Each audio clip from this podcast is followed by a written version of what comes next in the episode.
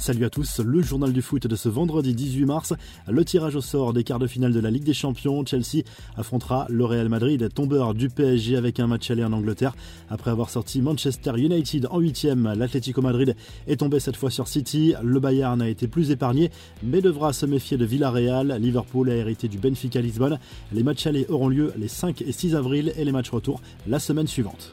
Le foot français devra compter sur ses Olympiques pour remporter une Coupe d'Europe cette saison. L'Olympique lyonnais s'est qualifié pour les quarts de finale de la Ligue Europa après son match nul, un but partout contre le FC Porto au Groupama Stadium. Jeudi soir, les Gaunes avaient remporté le match aller au Portugal 1-0. Monaco est éliminé après son match nul, un but partout contre les Portugais de Braga. En Conférence League, Marseille s'est qualifié pour les quarts de finale après sa victoire contre Bâle 2 buts 1 en Suisse. En revanche, c'est terminé pour le Stade Rennais malgré une victoire 2-1 contre Leicester au Roaz Park dans une superbe ambiance. Les Rennais pas vernis encore une fois par l'arbitrage. Le blues de Neymar en marge d'un événement promotionnel avec l'un de ses sponsors, le Brésilien, a reconnu vivre des jours difficiles depuis l'élimination du PSG en Ligue des Champions et les sifflets qui ont suivi au Parc des Princes dimanche dernier face à Bordeaux.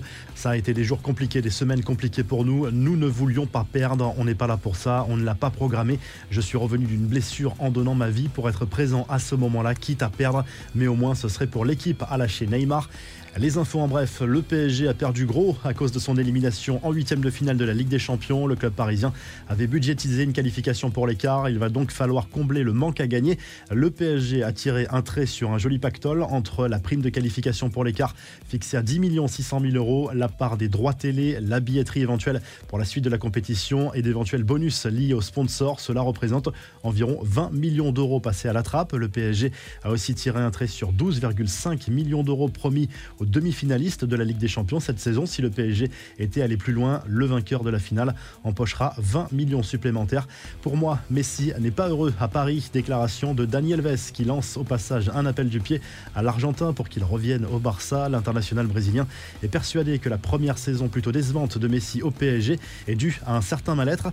Du pur bonheur pour les petits nouveaux en équipe de France. Sur RMC, le milieu offensif du RB Leipzig, Christopher Nkunku, a partagé son émotion après avoir appris sa convocation pour les matchs amicaux contre la Côte d'Ivoire et l'Afrique du Sud. L'ancien parisien se fixe un objectif, revenir le plus souvent possible et désormais il a un objectif en tête, la Coupe du Monde. Autre nouveau, à 29 ans, Jonathan Klaus va découvrir les Bleus, une immense fierté pour le joueur du RC Lens qui a partagé son émotion sur les réseaux sociaux, les pieds sur terre, la tête dans les étoiles, a écrit le latéral des 100 et or qui remercie ses coéquipiers et le public lensois. Il joue encore en deuxième division allemande il y a un an et demi. Voici à présent le groupe convoqué avec les espoirs dans le cadre des éliminatoires de l'Euro 2023.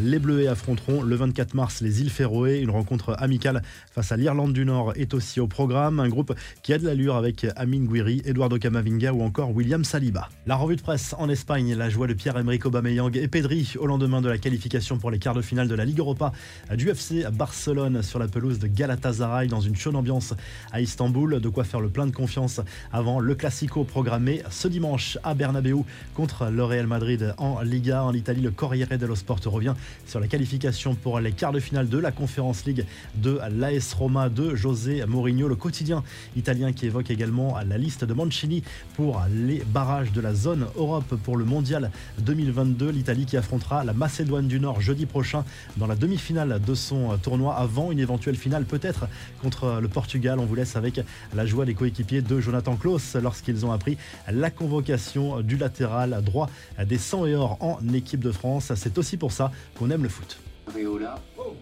Hugo Loris, Mike Maignan.